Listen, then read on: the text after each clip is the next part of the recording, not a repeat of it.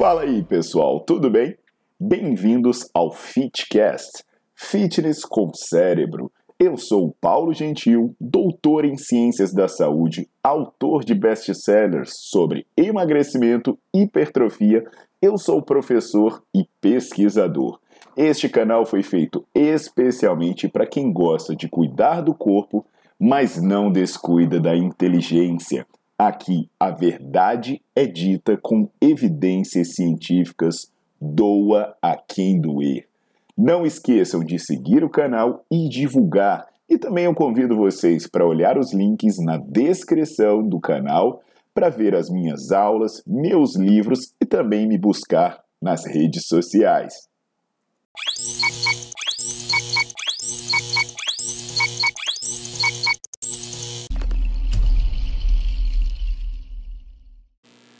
Fala galera, tudo jóia? Hoje eu vou falar de algo que seria engraçado se não fosse trágico, né? É o tal da demonização das frutas.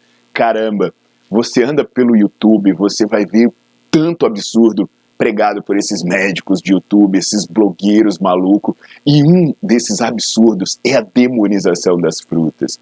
Antes de seguir, né, já que eu falei de YouTube, aproveito para convidar vocês para já deixar o seu like no vídeo e também para seguir o canal, que vai que depois não dá tempo, né?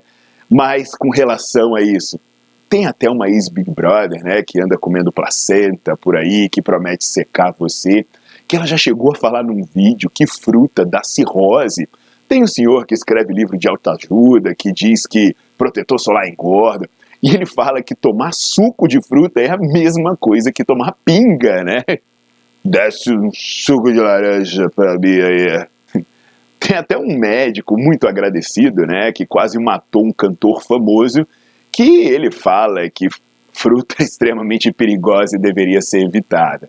A realidade, pessoal, é que frutose isolada como a usada em alimentos processados, alimentos industrializados, ela é sim prejudicial. Mas essa frutose das frutas, ela não vai ser maléfica. Ela vem em concentrações baixas, ela vem acompanhada de várias outras coisas.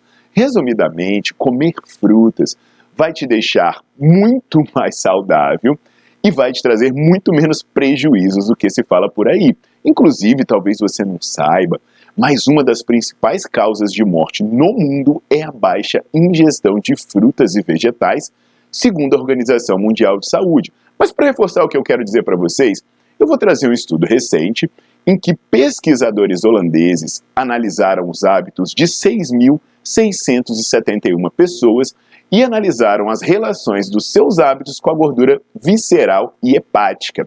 E o que, que eles verificaram é que a maior ingestão de frutas foi associada com menor gordura visceral e também com menor gordura no fígado. Já quem comia mais lanches com doces, né, como por exemplo chocolate, bolo e torta, esses sim tinham maior gordura visceral e hepática.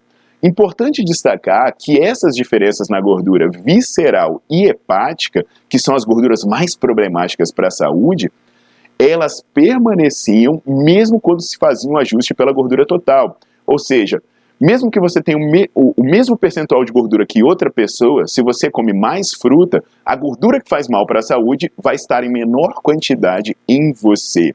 Ou seja, comer mais fruta é associado com um fígado mais saudável, justamente o contrário do que se fala por aí de fruta da cirrose, por exemplo. E Mônico só pode ser retardado, velho. Tudo bem que o leite não é um assunto desse vídeo, né? Inclusive eu falo sobre o leite no vídeo anterior, mas tem uma curiosidade para vocês.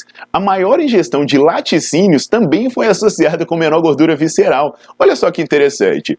Se tomar mais laticínios e comer mais frutas é, reduzem a gordura visceral e hepática, podemos pensar numa proposta interessante. Que tal tomar manga com leite? Sei lá, né? Arrisca aí, pessoal. Se vocês sobreviverem, vocês voltem aí para comentar para mim. Então entende, pessoal, que fruta não faz mal. De repente a fruta que vai fazer mal é a que você tomar água, limão, jejum e bomba, né? Então espero ter ajudado vocês a esclarecer esse mito sobre os perigos da fruta e que vocês não tenham mais medo e mantenham a sua alimentação saudável. E eu termino convidando vocês para visitar o meu site, para assinar as minhas aulas, dar uma olhada nos meus livros, artigos e na minha agenda de curso. Aguardo vocês. Tchau, tchau.